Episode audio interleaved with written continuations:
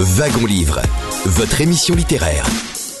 Wagon Livre, un voyage au cœur de l'actualité littéraire. Présenté par Yannick Petit. Wagon Livre, c'est tous les samedis de 11h à midi sur Radion.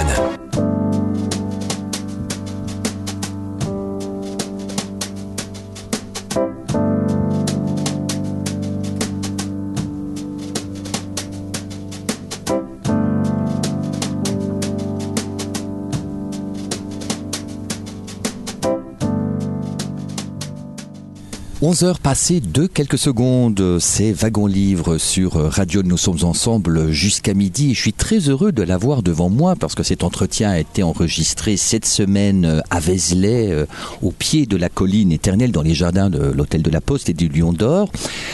François Berléand, bonjour et merci d'être avec nous. Bonjour. François Berléand, acteur, euh, comédien. Est-ce que je peux vous demander d'expliquer à nos auditrices et auditeurs, qui peut-être l'ignorent, les raisons pour lesquelles vous avez euh, été plusieurs fois présent à Vézelay dont vous êtes tombé amoureux? Alors d'abord, pour quelles raisons êtes-vous dans le pays vézelien? Alors, dans le pays vézelien pour la bonne raison je suis en train de tourner un film de Nicolas Vanier, euh, qui se passe de nos jours dans une société où Internet n'existerait plus. Enfin, ne fonctionnerait plus exactement. Et euh, bah, s'ensuit un- une succession de gros problèmes pour tout le monde parce que une vie sans Internet maintenant, c'est une vie euh, sans compte en banque, sans téléphone, sans électricité, sans rien quoi. On se retrouve euh, au début du XXe siècle, sauf que toutes les inventions, toutes les inventions qui ont été euh, créées ne fonctionnent plus. Il n'y a plus d'essence, il n'y a plus le téléphone, il n'y a plus d'analogie, il n'y a plus de télé, il n'y a plus de radio, il n'y a plus rien. Donc plus rien ne fonctionne et, et on se retrouve, bah, euh, oui, fin 19e, début 20e, et en se disant mais pourquoi ça ne fonctionne pas? Donc voilà. Alors, votre regard sur euh, ce que Maurice Druon appelait la colline éternelle, Vézelay, sa basilique Sainte-Marie-Madeleine. euh, Ah bah c'est magnifique. hein. Moi je, connaissais le- l'endroit parce que j'avais travaillé plusieurs fois à Dijon au théâtre et, euh, donc j'étais venu ici une première fois il y a une trentaine d'années. Bah, mon Dieu que ça passe vite. Il y a une trentaine d'années, bah, juste une trentaine d'années. Et euh, j'avais été, quand j'avais visité la première fois la- l'abbaye, j'avais une sensation assez curieuse d'une énergie qui me qui me pesait énormément. Quand je suis rentré dans la basilique, j'ai sais pas, j'ai senti des espèces de forces. euh, Alors, on dit qu'il y a Ouais. des forces telluriques, Ouais, qu'il mais- y avait peut-être déjà des, un culte druidique, qu'ensuite il y a eu cette Ouais, église carolingienne sur laquelle voilà, a été ça. Oui, construite. oui, tout à fait. Mais je- moi, j'ai vraiment ressenti quelque chose d'a- d'assez incroyable.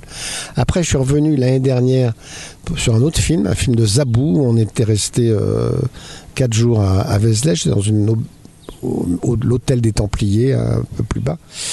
Et Dans la vallée du Cousin. Voilà, absolument. Et donc, je m'étais, je, je, je m'étais retrouvé dans cet hôtel formidable, mais avec un. euh, voilà, je sais pas si c'est les Templiers qui, qui sont installés là il y, a, il y a plusieurs siècles, et je sais pas si c'est pareil, cette espèce de force tellurgique. Et je, j'ai beaucoup de mal à, à dormir. Voilà.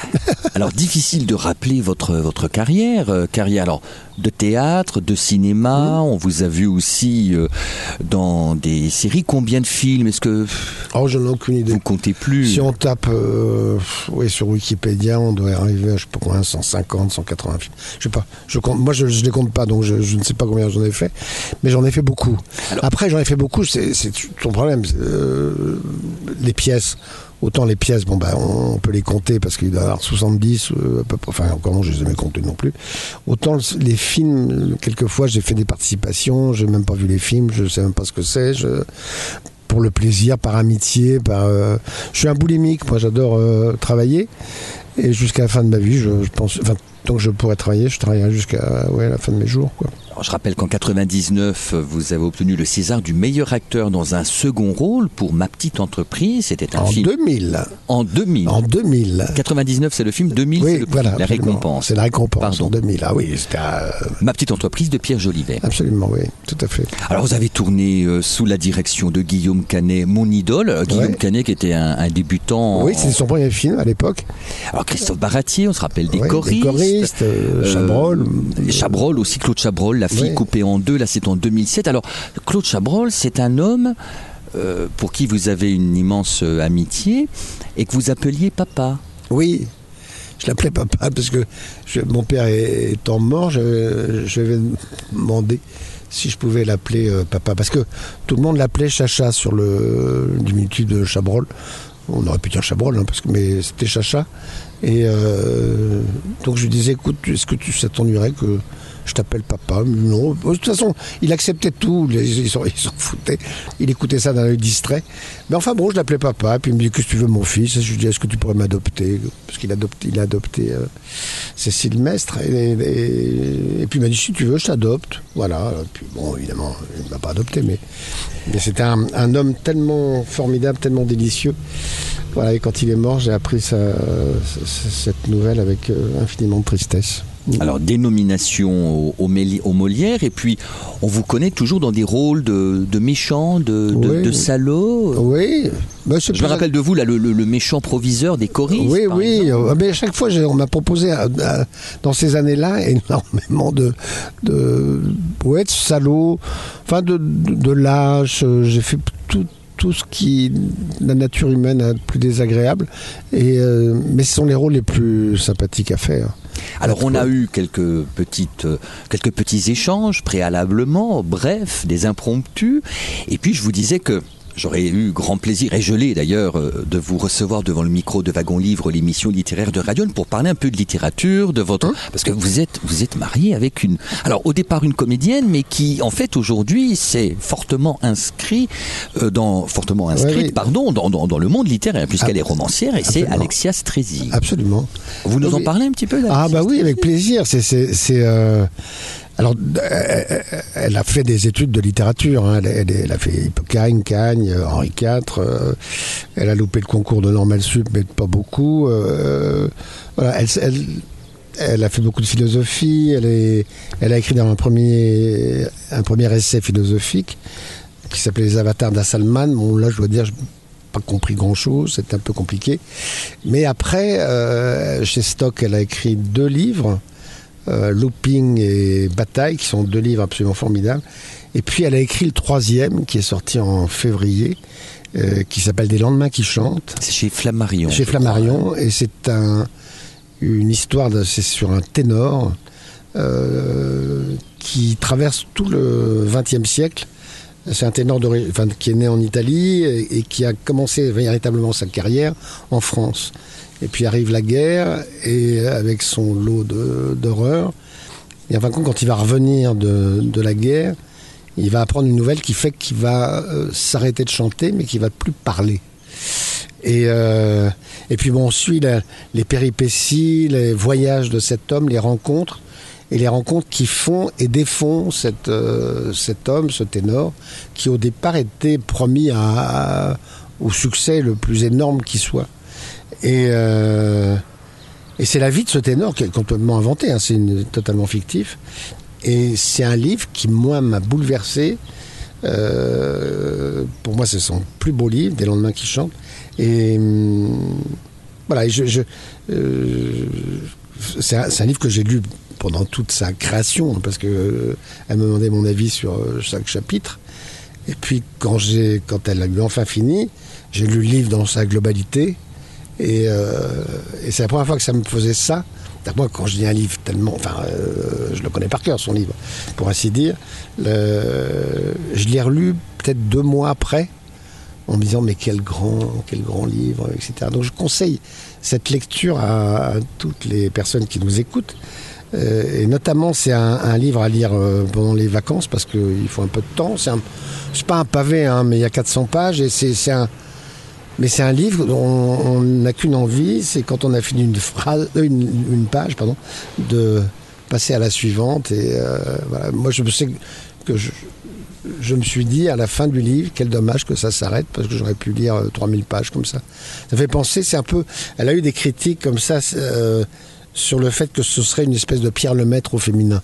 Donc c'est un, c'est un beau compliment quand on sait à, quel point le maître a, de talent. Euh, et, voilà, donc je, pense que c'est vrai, c'est un Pierre le maître au, féminin parce qu'elle a. C'est-à-dire qu'on a l'impression à chaque fois dans tous ses livres que euh, on est dans une vraie réalité. C'est-à-dire qu'elle fait, elle se documente énormément.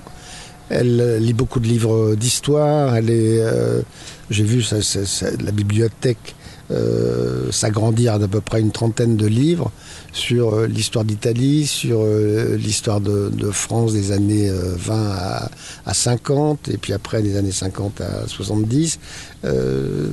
Voilà, c'est sur les ténors, elle écoutait de la musique sans arrêt, la, la voix, comme vous savez, la, euh, si vous avez une voix grave, bon, vous allez être baryton léger, après baryton Martin, baryton euh, euh, ténor, ça n'existe pas. On n'a pas une voix de ténor, il faut vraiment la travailler. C'est c'est une voix qui n'existe pas dans le et c'est passionnant de voir le travail. Vous savez, maintenant, on est dans une société où on, essaie de moins travailler. Les 35 heures, on râle, on veut euh, ce que je peux comprendre quand on n'aime pas son métier. Euh, mais euh, le, travail d'un musicien, c'est de faire des gammes sans arrêt. Pour un pianiste, pour un, ténor, enfin n'importe quoi, un chanteur d'opéra. Et, et, le ténor, lui, doit en plus encore plus travailler qu'un chanteur d'opéra normal, c'est qu'il doit travailler une voix, mais et qui va disparaître au fur et à mesure des, de l'âge parce qu'il va plus pouvoir avoir cette tonalité dans les aigus. Donc voilà, ça parle de, ça, son livre. Alors encourageons donc nos auditrices ah et auditeurs à se ah procurer les romans d'Alexia Strezi, qui dont vous parlez avec amour. Ah bah oui, oui, non, mais c'est Et c'est la femme de votre vie. Oui, mais c'est beaucoup d'admiration. Là, c'est pas l'amour qui parle, c'est le fait que je suis vraiment un grand, grand, grand admirateur de son travail. C'est vraiment un grand, grand livre. Sensible à son talent. Alors vous aussi, vous avez écrit une autobiographie, Le Fils de l'homme invisible, c'est aux éditions Stock, c'était en 2006. Et on aura l'occasion de revenir sur des pans de votre enfance-adolescence qui a été très difficile, ce que peut-être beaucoup d'auditrices et auditeurs euh, ignorent finalement. Et je l'ai découvert moi aussi très récemment. On en reparle si vous ah voulez d'ici quelques minutes. On marque un premier intermède musical. Je rappelle que c'est François Berléand qui nous accompagne aujourd'hui dans Wagon Livre sur Radio. Nous sommes ensemble jusqu'à midi. On revient juste après la virgule musicale que nous vous proposons.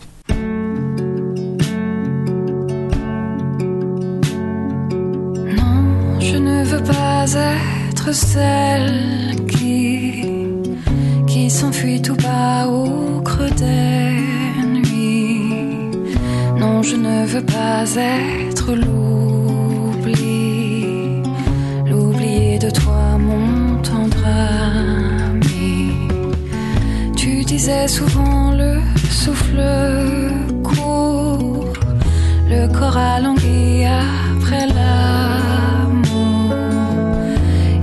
le temps de nos heures perdues. Et dans les bras de l'autre, nous nous sommes plus. Non, je ne veux pas être celle qui, qui s'enfuit tout bas au creux des nuits. Nous faisions semblant et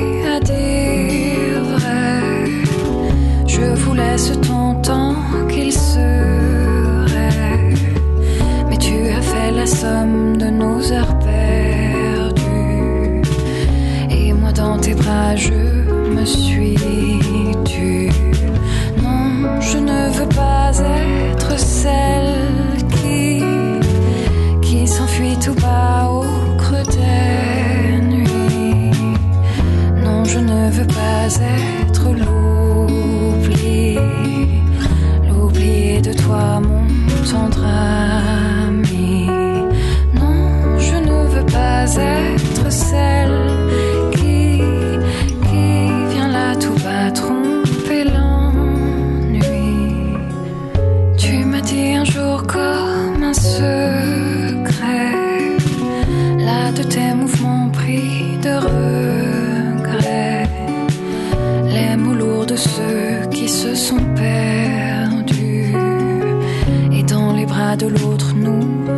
Non, je ne veux pas être celle qui, qui s'enfuit tout bas au creux des nuits. Non, je ne veux pas être l'ennui. L'ennui est de toi, mon tendre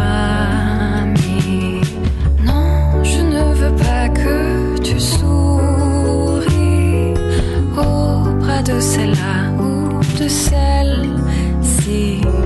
Non, je ne veux pas être l'oubli, l'oublié de toi, mon tendre ami.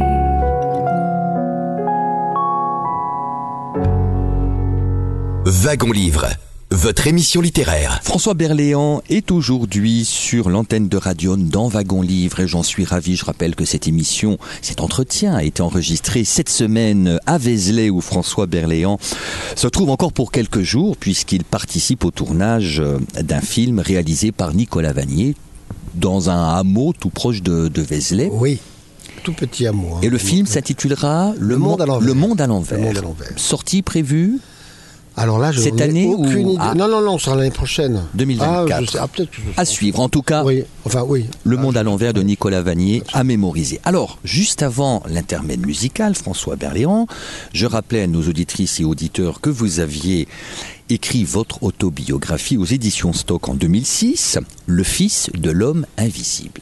Et là, je vous demande d'expliciter le titre parce qu'il est en lien avec une boutade paternelle qui finalement a eu des répercussions catastrophiques sur vous. Et déjà, à quel âge ça commence, cette histoire d'homme invisible? Alors ça commence à 11 ans, où mon père me dit, bon, il avait un petit peu abusé de vodka, comme il avait l'habitude de le faire en hiver. Et, euh, et donc en plein dîner, il y avait des amis qui étaient là, des- enfin des amis de- des parents. Il me dit, Ah bah, toi de toute façon, t'es le fils de l'homme invisible.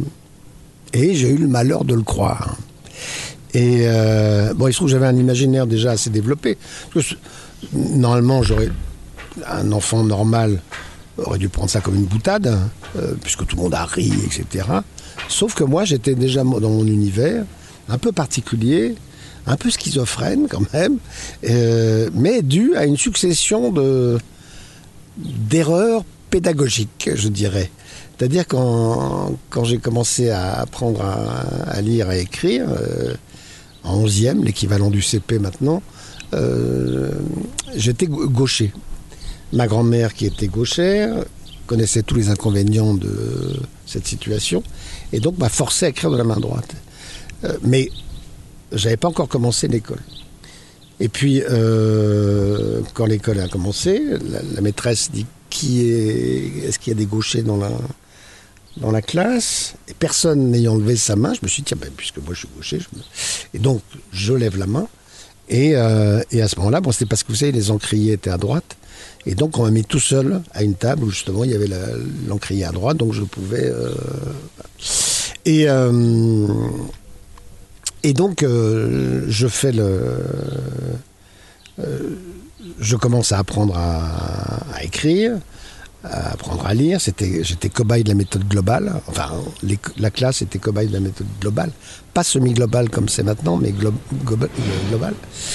Et donc, je suis, en fin de compte, j'ai terminé la, la 11e en étant euh, dyslexique, dysorthographique, dyscalculie. Euh, on a dû, euh, quand ma grand-mère s'est rendue compte que j'écrivais à gauche, elle m'a tapé en me disant c'est la main du diable.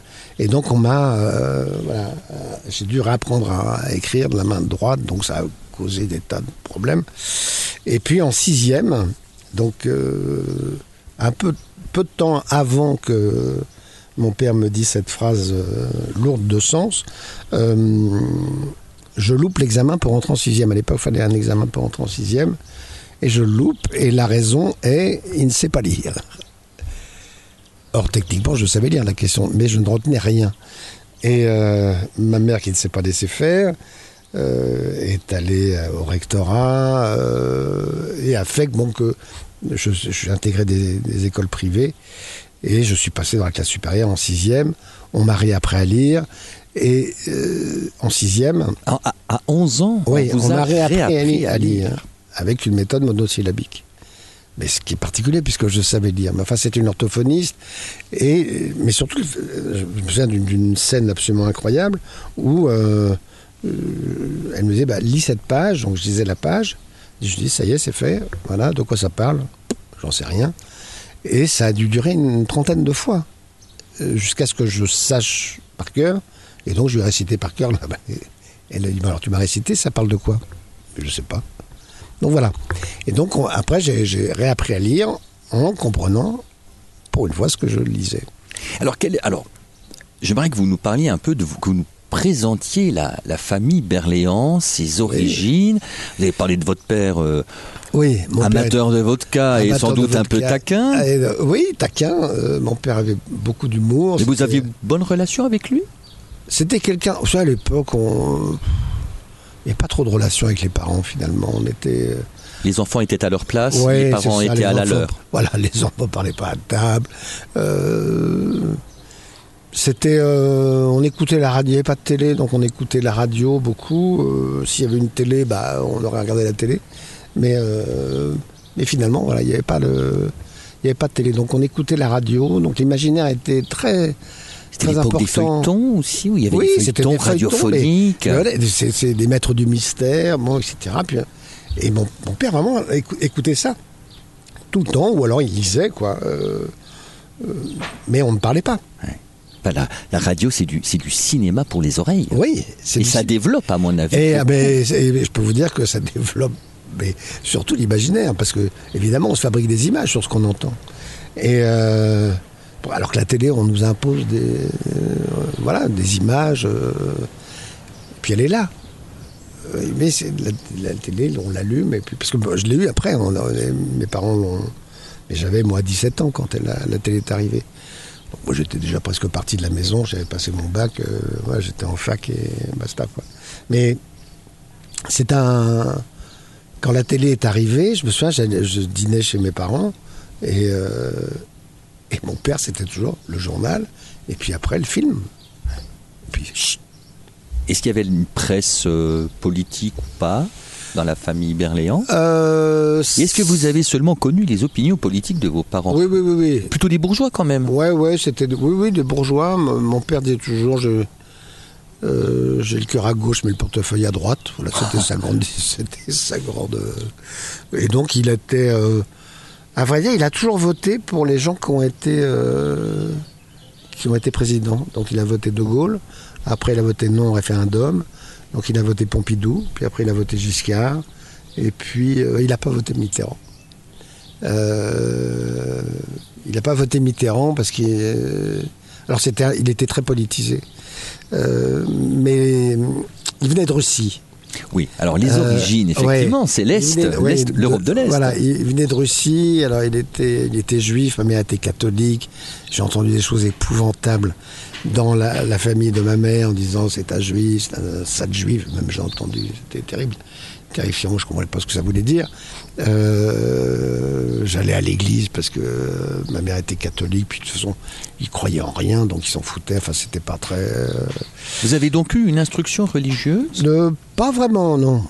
J'ai fait, euh, à, à vrai dire, euh, mon frère a, a fait, euh, lui, il a fait sa communion solennelle. Et moi, je- je- j'ai dit à mes parents, mais puisque vous n'allez jamais à la messe, puisque pourquoi moi, je devrais, pourquoi Philippe et moi, on devrait euh, aller à la messe Moi, j'ai pas envie, je crois pas, j'arrête. Et là, on me dit, oui, mais si tu fais la communion solennelle, tu auras un cadeau, tu auras une montre, t'auras. J'ai pas, c'est pas grave, j'aurai pas de montre, c'est pas plus grave que ça. Et donc, ils m'ont dit, ils ont dit d'accord. Comme j'étais le second, comme ils se rendaient compte que allé quand même, j'avais des problèmes. Donc ils m'ont foutu la paix. Euh, mais j'ai eu l'instruction religieuse qu'il fallait. C'est-à-dire, je, je, je sais qui est Jésus-Christ, je sais qui est Mahomet, je sais qui est Moïse. Et, Une euh, culture religieuse Oui, voilà. C'est-à-dire, je regrette qu'on a qu'on n'apprenne pas aux, aux enfants, aux élèves. L'histoire des religions, c'est quand même ce qui mène le monde depuis tellement longtemps. Alors ça se fait quand même en collège, je crois que dans le programme de sixième, il y a Oui. l'approche des textes sacrés. mais Je euh, pense qu'il faudrait mm, que ce soit en seconde et pas en sixième. En sixième, on comprend rien, on sait pas, on s'en fiche un peu. Je trouve que c'est important, ça fait partie de l'histoire de l'humanité. Et c'est pas rien, quoi. Euh, de voir comment justement les, les, religions ont évolué dans le bon sens, dans le mauvais sens, euh, c'est important ça. Mais quand vous êtes ici à Vézelay, que vous montez la rue Saint-Étienne et que vous vous trouvez devant la basilique ah, Sainte-Marie-Madeleine, je, suis très impressionné. Moi, euh, vous savez qu'ils sont venus de grandes figures de l'histoire de France pour prêcher le départ aux croisades. Absolument, absolument. Puis c'est sur le les chemins de Saint-Jacques de Compostelle, c'est pas, c'est pas, rien. Ou François Mitterrand montant avec Helmut oui, Kohl. et la tombeau d'Isée qui est là aussi. De, l'héroïne de partage de midi, euh, bien sûr, De Claudel, oui, oui. Oui, bien sûr. je, je, oui, oui, j'avais, j'avais une maison euh, à, Saint-Pé-sur-Nivelle dans le Pays Basque, sur un chemin de Compostelle. Et je trouvais formidable, justement, ces gens, ces pèlerins comme ça, qui, qui on voit dans l'hôtel dans lequel on est, on, a plein de gens qui, viennent là pour visiter, pour se recueillir peut-être, en tout cas pour visiter, pour voir. Je trouve ça impressionnant, moi, d'aller voir des, des, des, basiliques, des, églises, des... À Conques, j'avais été à Conques, c'était incroyable comme avec ses vitraux de soulage. Vous savez aussi, François Berléand, qu'un certain nombre d'écrivains se sont installés à Vézelay. Bon, il y a, eu Romain Roland qui s'installe en 1938 euh, dans cette maison ah, qui est maintenant le musée Zervos. Ah Romain Roland qui a longtemps euh, séjourné en Suisse, haï aussi en raison de ses positions euh, de pacifiste, mais qui revient en France après l'expérience du Front populaire et qui Romain Roland est né à Clamcy, dans la Nièvre voisine, trouve cette ah, maison. Je savais pas qu'il Ah oui, eh à Clamcy, Romain Roland. Et, eh ah oui. Et Romain Roland, donc, s'installe en 1938 dans cette maison qui abrite maintenant le musée Zervos à Vézelay. Et Romain Roland, il meurt en, décembre 1944. Mais il y a eu aussi euh, des gens comme Max-Paul Fouché, Georges Bataille aussi, il y a euh, ces journées. Oui, oui, j'ai vu que dans l'hôtel, il y avait des tas de, de, figures marquantes de la, de la littérature et de, enfin de, du monde d'ailleurs, tout simplement. Jules Roy, qui a sa maison voilà, euh, ça, tout proche de, Marie-Madeleine, et pourtant des, des, gens qui n'avaient pas la foi. Alors vous, vous êtes athée mais sensible euh, Non, sensible, oui. Ben, euh, peut-être que sensible à la religion, parce que ça a été pourvoyeur de tellement de, de beauté. De... Alors je ne dis pas que Vézelay c'est une grande beauté, la, basilique pour moi c'est pas la plus belle construction du monde, mais, mais voilà, quand on voit le Mont Saint-Michel, quand on voit le, Notre-Dame, quand on voit toutes les, églises, les cathédrales qu'il peut y avoir dans le monde, même Gaudi en est, à Barcelone, c'est incroyable quand on se retrouve là. Vous parliez de Romain Roland, moi j'avais adoré la correspondance entre Zweig et Romain Roland. J'avais, je savais pas, vous voyez comme quoi. Mais il faut dire aussi Romain Roland, prix Nobel de littérature 1916. On a on a oublié qu'il a été une des figures intellectuelles françaises euh, ah immenses et que finalement, quand le président François Hollande a très justement dit il faut marquer le, centenaire de euh, du début de la guerre de 1914, donc on a eu chaque année, euh, on a un peu oublié Romain Roland qui a écrit ce texte au-dessus de la mêlée depuis la Suisse, euh, et qui en fait prédisait déjà le suicide de l'Europe dans cette guerre euh, qui s'est renouvelée en 1939, euh, ce qui a été une catastrophe quand même. Bien sûr, oui, oui, oui. Quelle époque. Mais voyez, on n'en est pas loin en ce moment avec l'Ukraine et la Russie. Il y a des inquiétudes. Oui, il y a des inquiétudes. Oui, c'est pour en revenir à mon père. Alors justement, revenons un petit peu aux ma origines. Ma grand-mère, ma babouchka, puisque c'était une babouchka, qui était née à Kherson, euh, enfin, comme on dit en français, et euh, donc qui est né en Ukraine. Euh, donc elle aussi évidemment juive, voilà, comme le grand-père qui est mort à Auschwitz, lui, évidemment je l'ai pas connu, mais j'ai connu ma grand-mère. C'était des, juifs russes, mais comme tous les juifs russes, ils n'avaient pas le statut de russe, il avait un statut, j'ai pris ça, mosaïque, je sais pas ce que ça veut dire. Et parce que j'avais fait une émission comme ça qui s'appelait Retour aux sources, où j'ai pu aller euh, justement à Odessa, à, pas à Kherson parce que j'avais pas envie, mais ma grand-mère avait joué au théâtre à Kherson, je l'ai appris plus tard, ah, à Odessa, pardon, et puis à Kishinev, là où mon père est né, c'est-à-dire la capitale de la Moldavie. Mais à l'époque de Catherine II de Russie, euh, elle, elle a installé des populations russophones euh, importantes aux confins de l'Empire, c'est-à-dire en Ukraine, euh, dans les pays baltes, euh, en Sibérie, enfin toutes les, républiques euh, socialistes, entre guillemets, jusqu'en Moldavie. Kishinev était la cinquième plus belle ville de l'Empire russe, donc c'était pas rien. Et elle avait mis à la fois des, juifs, une population juive, russophone, pour justement, et, et puis des Russes, des Russes euh, dans des postes d'administration assez importants, pour que euh, les Ukrainiens, par exemple, pour prendre euh, l'Ukraine, demandent leurs papiers en russe et pas en, et pas en ukrainien. Et donc, à chaque fois, les écoles étaient en russe, pas en ukrainien. et donc, le- la langue euh, ukrainienne, euh, comme la langue lituanienne ou je ne sais quoi, euh, avait tendance non pas à disparaître, mais à, être moins parlée que le russe. C'est pour ça que les, Ukrainiens parlent tous russe, parce que c'était une langue qui était obligatoire. Et, et c'est pour ça que les Ukrainiens détestent les Russes. Voilà. Parlez-nous un petit peu de votre grand-père que vous n'avez pas connu, donc c'est c'est le grand-père Moïse, Mhm. qui était aussi un, un personnage, euh, enfin un peu atypique, en tout cas mythomane, enfin racontant Totalement, des oui, choses euh, totalement excentriques. Oui, oui, oui, complètement. Alors, euh, il avait fait ses études, il parlait 13 langues. Alors là, on est dans le. Là, on est dans le. Et, euh, et en fin de compte, il a fait ses études en, Italie. Alors, il parlait évidemment le roumain, parce que la Moldavie était moitié roumaine, moitié russe. Enfin, ça, ça dépendait des invasions et des traités. Et donc, il, parlait évidemment le, roumain. Et le roumain et l'italien, c'est une langue qui est très similaire. C'est-à-dire que pour un Italien euh, qui lit du roumain, il comprend complètement après la, prononciation différente. C'est une prononciation slave, mais voilà. Donc ce grand-père est- a fait ses études en, en Italie et euh, il était à Bologne dans un premier temps, puis ensuite il a euh, raconté des bobards. Il est allé à Rome et il a arrêté ses études. Et il a fait, il allé dans les cafés littéraires. Il a rencontré Pirandello, qu'il a traduit en russe et euh, en russe, en yiddish et, en polonais, je crois. Et puis bon, quand il a rencontré ma, grand-mère, il a, bah, il s'est marié, il a fait un enfant, puis c'était mon père. Mais surtout, ce qu'il y a eu d'incroyable, c'est qu'il il est allé euh, créer des pièces de théâtre à Odessa. Donc, euh, en fin de compte, il a quitté Kishinev pour aller à Odessa.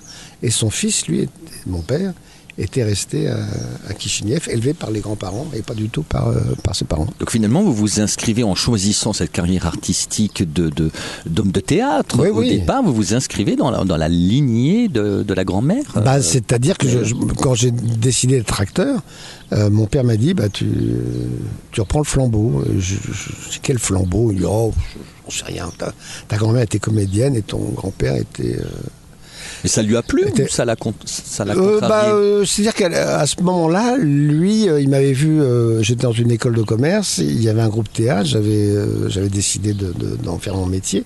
J'avais été au bout de mes examens, tout, etc. Et, et puis, je, je- voilà, je, je, je- je lui ai dit, mais moi, c'est ça ce que je veux faire, ne m'intéresse pas. Le, plus que ce- donc, j'avais quand même travaillé dans une boîte de publicité, je gagnais très bien ma vie. Et puis à un moment donné, j'ai décidé, j'ai dit, écoute, voilà, j'arrête tout, tant pis, tu m'as payé des études euh, chères, mais euh, voilà, moi c'est ça ce que je veux faire. Puis il m'a dit, bah oui, t'as raison, faut faire ce qu'on veut dans la vie. On marque un nouvel intermède musical. Je rappelle que c'est François Berléand qui nous accompagne jusqu'à midi dans Wagon Livre sur euh, Radion. On se retrouve juste après le titre que nous vous proposons.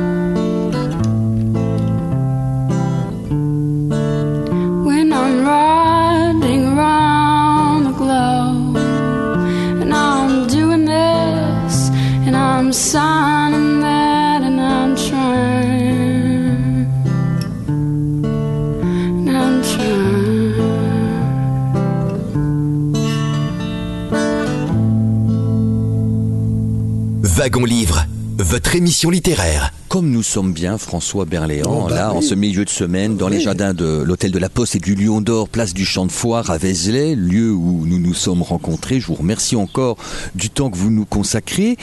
Et puis, je vous ai vu sur Internet.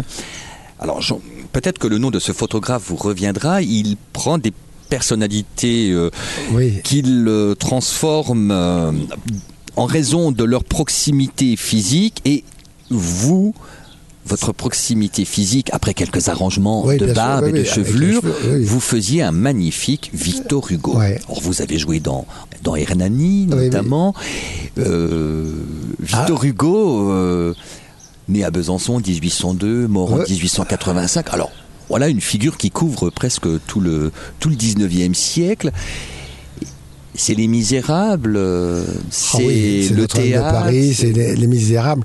le Euh, poète. euh, Oui, Il pousse tout tout le théâtre, il a tout fait. Oui, oui, oui. Magnifique. Je- je- je- euh, Victor Hugo, alors c'est c'est très drôle parce que mon rapport avec la littérature est, est très, très étrange. C'est-à-dire que, vous savez, vous avez les figures imposées. Euh, de, la, on parle, je, je parle pas de la sixième à la troisième, mais la seconde, la première terminale. D'un coup, on, a, enfin, à mon époque, en tout cas, c'était comme ça. On avait énormément de livres à lire en trois ans. C'était genre euh, un livre, euh, ouais, toutes les deux semaines, quoi. C'était, on avait à peu près 24 livres. mais des grands classiques. Allez, des grands classiques. Un Stendhal, un Balzac, Ouais, voilà, c'est ça, euh, Balzac, Victor Hugo, euh, Maupassant, Flaubert, Maupassant. Zola. Alors Maupassant, ça allait plus vite, mais c'était. euh, euh, et donc j'a- j'avais, euh, avec un rapport très particulier à la lecture, comme je vous ai dit, par rapport à- à- aux difficultés que j'avais, et encore maintenant avec la, non pas la lecture, mais par moments je confonds des mots, ne, serait-ce que ma dyslexie fait que j'ai quelques petits problèmes encore. Et, donc quand c'était ces passages obligés à lire, euh, et enfin quand tous les livres que j'ai lus, à part Flaubert, j'étais fou de Flaubert et Stendhal. euh, Victor Hugo, ça m'avait pas plu au départ. Je trouvais ça long, et donc je passais les pages. Il faut dire que les descriptions, on elles sont superbes quand on est adulte, mais Oui, les oui. travailleurs de la mer, Voilà, c'est ça. Oui, oui, oui. euh, Notre-Dame de voilà, Paris, oui, même Les Misérables. Les Misérables au début, le début des volumineux. Misérables, hein. c'était, c'est- c'était gros pavé, quoi. C'était bon. Et euh, et en fin de compte, je les ai relus à euh, 40 ans. En disant, mais là, faut que je, faut que je m'y mette quand même. euh, euh, et Les Misérables, je me souviens, c'est le premier livre que j'ai lu en classique, enfin à 40 ans. Mais j'ai trouvé ça, mais d'une force, mais c'est tellement extraordinaire. Et toute la première partie des Misérables, avec l'évêque, le... Ah, pour moi, ça a été une révélation parce que, enfin, quand j'avais, lu Les Misérables, c'est-à-dire, pour moi, c'était quand Jean Valjean était avec Cosette, etc. Ça commençait là, quoi. Mais, et moi, en fin de compte, les, les, les- les 100, 200 premières pages, je, passais quoi. Alors que c'est peut-être pour moi maintenant les plus belles pages du livre quoi. Il faut dire aussi que le cinéma a sans doute aussi beaucoup de gens connaissent Les Misérables à travers les différentes versions. Oui, bien sûr, il y a ça aussi. Et donc c'est vrai qu'on a l'impression de les avoir lus, mais il n'y a pas beaucoup de gens finalement qui les, ont lus. Mais c'est vrai que Notre-Dame de Paris, Les Misérables, et puis après quand on joue Victor Hugo, comme j'ai eu la chance de jouer euh, Hernani, on se rend compte que c'est une langue, qui est tellement puissante, tellement... Euh, belle, surtout c'est une langue, une langue qui est tellement imagée. Nous, comédiens, on, se fabrique des images incroyables en, lisant ne serait-ce que, que la pièce, quoi. même en dehors de la jouer. Alors Bernard Murat a dit de vous que vous étiez un acteur qui amenait de la littérature sur scène. Comment doit-on comprendre ce, ce compliment euh, Un acteur qui amène de la littérature sur scène? Vous êtes flatté. Oui, oui, mais je ne sais même pas qu'il m'avait dit ça. Alors, voyez, euh, je ne sais pas ce que ça veut dire. Euh, moi, c'est vrai que quand euh, je fais beaucoup de pièces avec lui, à chaque fois, je pose beaucoup de questions. Je veux être sûr des intentions. Je veux être sûr que ce soit comme ça qu'on doit jouer, pas d'une autre façon. Est-ce que c'est bien le sens? Est-ce que alors est-ce que ce serait ça? Euh, ou alors est-ce que ce serait tout à coup une diction qui fait que, je ne sais pas, peut-être, j'en sais rien. Ça faudrait lui demander, je ne sais pas ce que ça veut dire. En tout cas, vous avez joué euh, Kadri de, Sacha Guitry. Alors ça, c'est un rôle qui vous impressionnait. Vous avez beaucoup hésité, jouer du Sacha Guitry. J'ai beaucoup hésité parce que euh, c'est une telle musique, Sacha Guitry.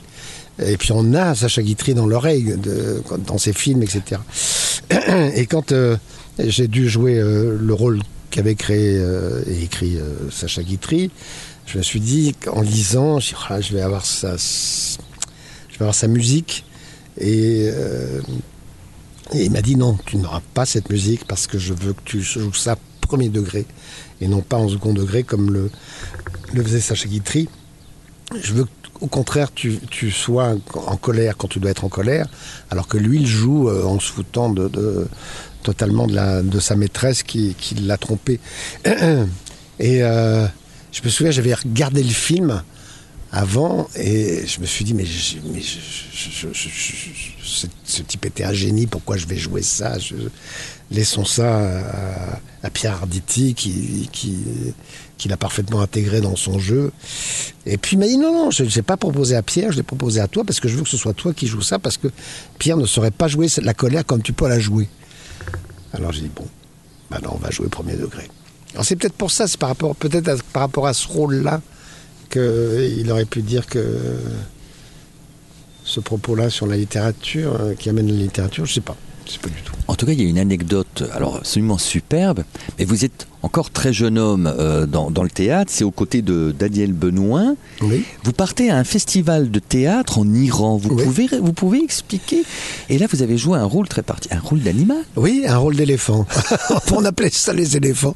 On appelait ça les, éléphants, c'est-à-dire qu'on faisait un peu de. Ça se passait dans une ménage. Ça s'appelait le champion de la faim.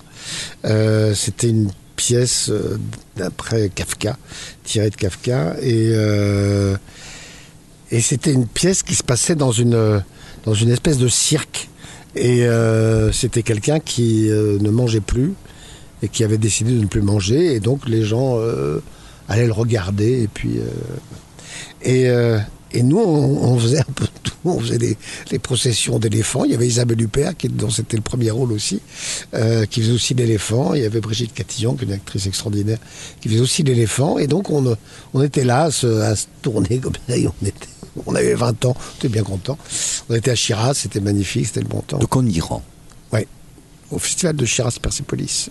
Et vous allez jouer hors de, hors de France, dans les pays francophones ah Suisse, Belgique Oui, oui, bien sûr, bien sûr. Quand, dès qu'on fait une tournée, on va euh, obligatoirement en Suisse, qui, je dois dire, est le meilleur public francophone qui soit. Euh, et puis on va jouer à. pourquoi meilleur public? Bah, C'est le meilleur public francophone. C'est un public extrêmement averti. Il y a beaucoup de théâtre en, Suisse. Et euh, si le public parisien, il est. Il y a, je sais pas, il y a 300 salles de théâtre à Paris. Il y a une pléthore de, spectacles. et euh, je trouve que le, spec- le spectateur parisien est blasé. Euh, alors quand c'est le week-end, souvent on a un public de province qui vient, donc là ça- c'est sympathique. Mais le public du mardi, du mercredi, du jeudi, c'est un public euh, un peu particulier. Quoi. Bon, en tout cas, Et, et le public suisse, lui, bah, il est, euh, c'est un mélange à la fois de parisien, c'est-à-dire que c'est vraiment, euh, ils peuvent voir le deuxième, troisième, 25e degré, il rit vraiment là où il faut rire, si c'est une pièce drôle. Et, et puis en même temps, il y a un silence de mort, personne ne tousse. Voilà, parce que ça tousse beaucoup. Alors je regrette un peu le, le- le- les, les demi-jauges où les gens à l'époque euh, avaient des masques et, euh, et dès que quelqu'un toussait, hop, il était surveillé de près. Et voire expulsé, oui, je voire plaisante. expulsé. je Non, mais c'est vrai. Et, et- et du coup, et je- beaucoup d'amis qui sont dans la musique euh, classique et qui me disent Mais on regrette ça parce qu'il y avait un silence de cathédrale. J'ai j'ai un, un très bon ami s'appelle Philippe Cassard, qui est un grand pianiste classique, et euh, qui me disait Mais c'était formidable pendant la, quand on jouait en demi-jour, il n'y avait pas un bruit. Il n'y avait pas un bruit. Et, nous, c'était pareil. Au théâtre, il n'y avait pas de bruit. Et c'était très agréable. En tout cas, François Berléand, si le public parisien est un peu blasé dans les, les séances des mardis ou, ou mercredis, en tout cas, les auditeurs du samedi sur Radio Nova Grand Livre sont extrêmement concentrés. Il le reste avec nous, on marque un dernier intermède musical et on vous retrouve juste après François Berléand pour parler de vos goûts, euh, de vos goûts euh, littéraires. Et puis le moment viendra aussi de conclure parce que le temps passe, Eh passe oui, très oui. vite.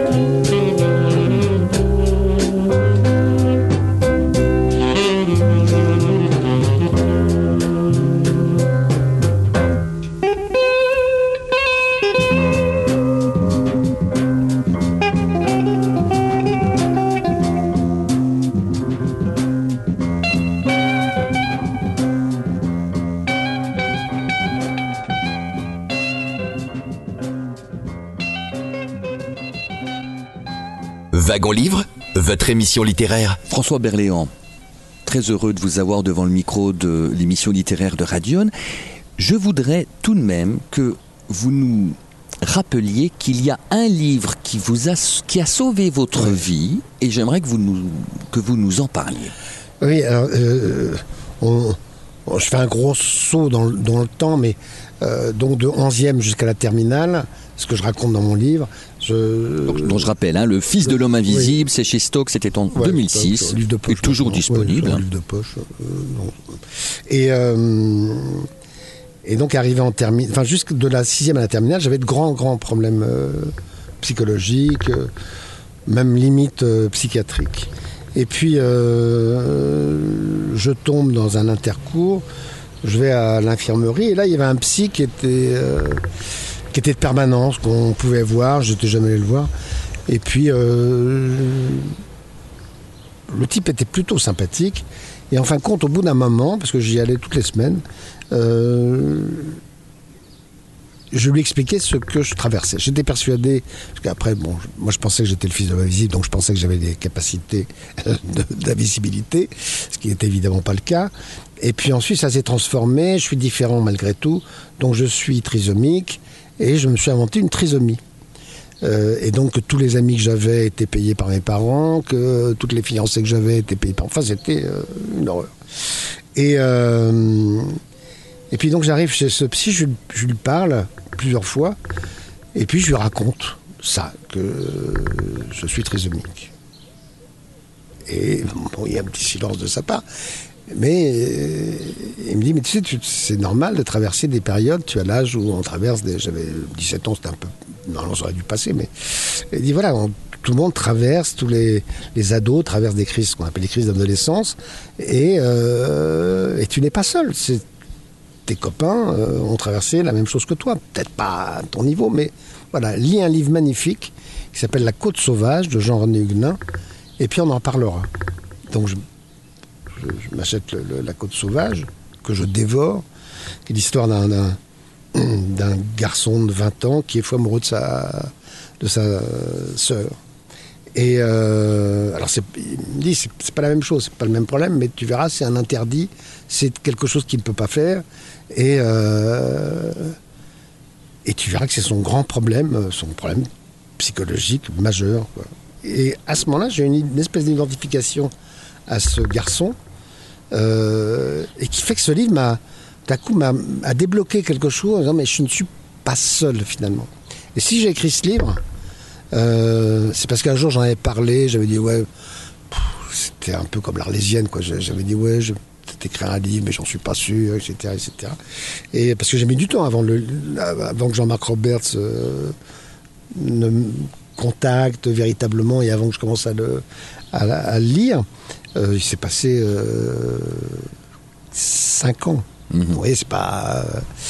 Et, euh, et puis je fais, une, je fais une émission, j'en parle, et il y a une dame qui m'appelle, enfin qui m'envoie une lettre en disant voilà, j'ai je, je, une petite fille, ma petite fille euh, vit ce que j'ai l'impression que vous avez vécu, et je vous en supplie, écrivez ce livre. Et ça, c'est quelque chose. Cette lettre m'a marqué profondément.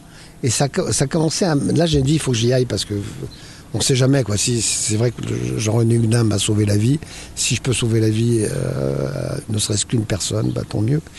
Et, puis bon, il s'est passé encore deux ans, et puis j'ai écrit ce livre. Mais c'est vrai qu'il y a des livres qui, qui vous marquent. Euh, Celui-là, ça a été euh, un effet. Euh, alors je rappelle le titre, La Côte sauvage de Jean-René Huguenin qu'on trouve en livre de poche. Est-ce qu'il y a d'autres romans marquants?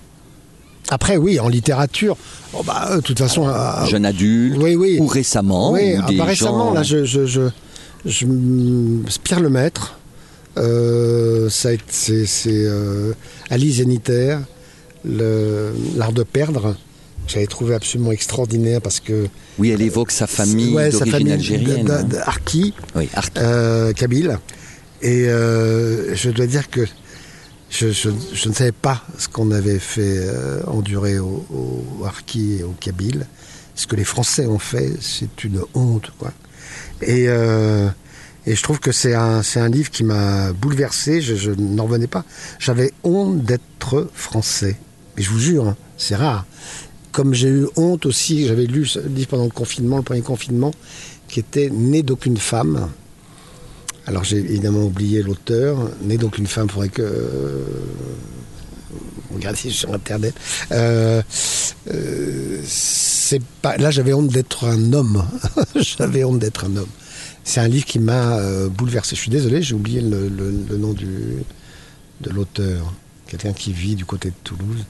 Euh, voilà. Et ça c'est des livres qui m'ont profondément marqué. Mais toute la les trilogies de, de Le Maître, euh, ouais, je trouve c'est une Ah, je- ça me fait penser à, à du Balzac. Je sais pas pourquoi. Et est-ce que votre femme romancière, Alexia Strezi, vous, vous aiguille un peu vers certaines lectures, vers les goûts qui Oui, peuvent oui, être oui, les siens, en vous demandant votre avis? Oui, oui, oui, tout à fait. Non, mais j'ai lu, plein de livres euh, euh, grâce, à, elle, notamment un livre de Giono que je n'avais pas lu, qui est un tout petit livre euh, sur la forêt. Zut, Ça y est, j'ai oublié son nom. Oh Oui, c'est pas l'homme l'homme qui coupe les. Voilà, c'est ça, oui, c'est ça. Je, crains oui. aussi d'être Je- imparfait dans, Oui, oui. dans- dans le titre. Voilà, on a la, un- on a mémoire euh, oui, faillible. oui, oui, hein. oui, voilà. Et c'est un, c'est- c'est un tout petit livre, c'est extraordinaire. Comme il y a un livre de Grimbert euh, qui s'appelle La plus précieuse des marchandises, qui est un tout petit conte chez Gallimard, qui est une merveille de merveille euh, pour les gens qui n'aiment pas lire des gros livres. Oui. Et euh, l'écriture de Grimbert est tellement belle, c'est tellement magnifique. Euh, non, j'ai lu. Mais vous avez le temps parce que Ah oui, oui, j'ai- il faut apprendre ses textes, il y a Oui, les oui, oui. répétitions, les tournées, les déplacements. Mais justement, les tournées, les ne font que je lis un nombre de livres en tournée. En...